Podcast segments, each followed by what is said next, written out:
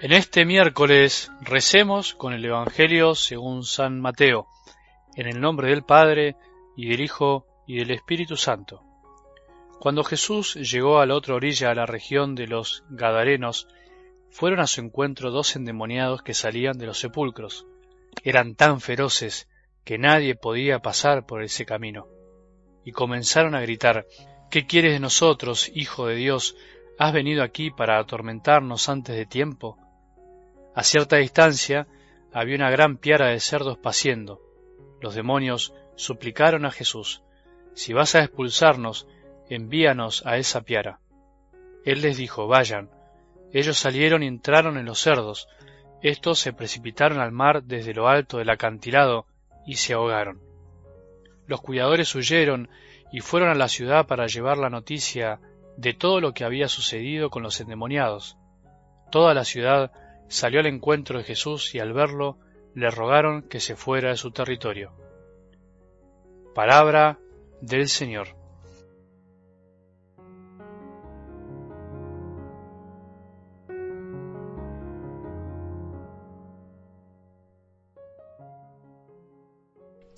Retomando algo del Evangelio del domingo, me quedé con la imagen de esa mujer, la que no tenía nombre, esa que podemos también ser vos o yo, esa que padecía desde hacía doce años una terrible enfermedad, todo un signo. Padecía de hemorragias, o sea, perdía sangre. En lenguaje simbólico, estaba perdiendo la vida. En esos tiempos de sangrarse era perder la vida, porque la sangre era la vida, es la vida. Sin ponernos a pensar en detalles de la enfermedad, lo importante creo que es esto, que nuestra mayor enfermedad es la de ir perdiendo la vida del alma, del corazón, es ir desangrándonos espiritualmente por muchas razones.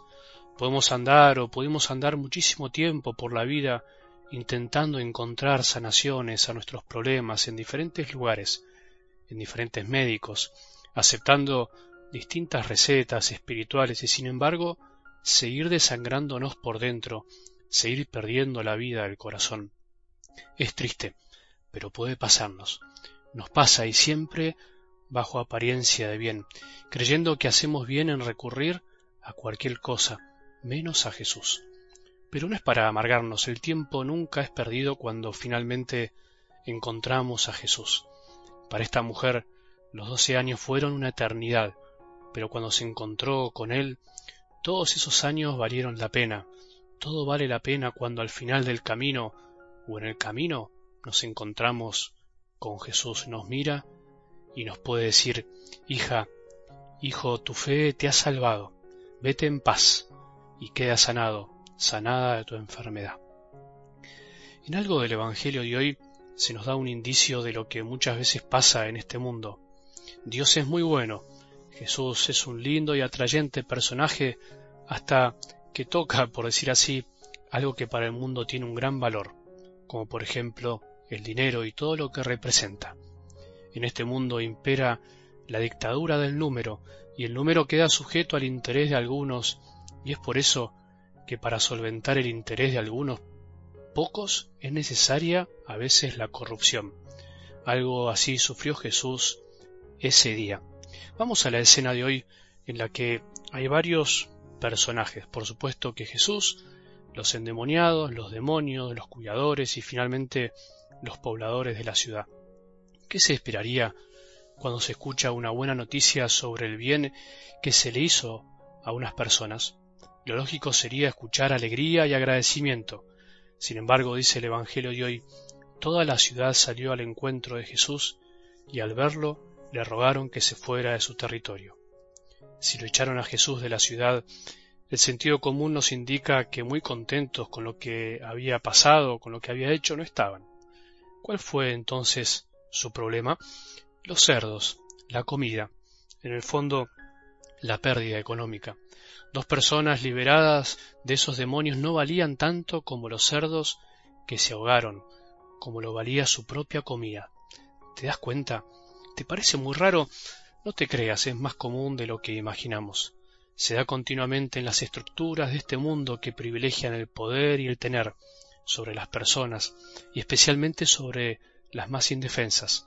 se da en tu trabajo cuando eligen echarte por considerarte un número y haber dicho la verdad, por ejemplo, se da cuando un jefe prefiere pagar menos a sus empleados para ganar más de lo que su vida le da para gastarla, se da cuando un empleado también no es honesto y no cumple con su deber y usa de su trabajo para su provecho, se da cuando se prefiere matar a miles de niños inocentes por un supuesto amor a la vida de la madre, se da cuando preferimos no jugarnos por nada y callarnos, mientras nuestra voz podría hacer de este mundo algo mucho más justo.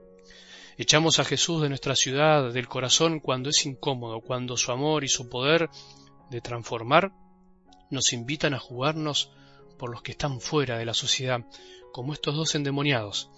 Echamos a Jesús de nuestro corazón cuando preferimos amarlo menos y amar más unos billetes que nos darán un poquito de felicidad. Echamos a Jesús de nuestra vida cuando vemos corrupción y somos cómplices por conservar nuestro lugar, olvidándonos de la corrupción que mata a miles de personas. Amamos menos a Jesús cuando, por no perder nuestra posición, dejamos que los demás se ahoguen en su posición, como decía San Alberto Hurtado. Amar a Jesús es concreto y real.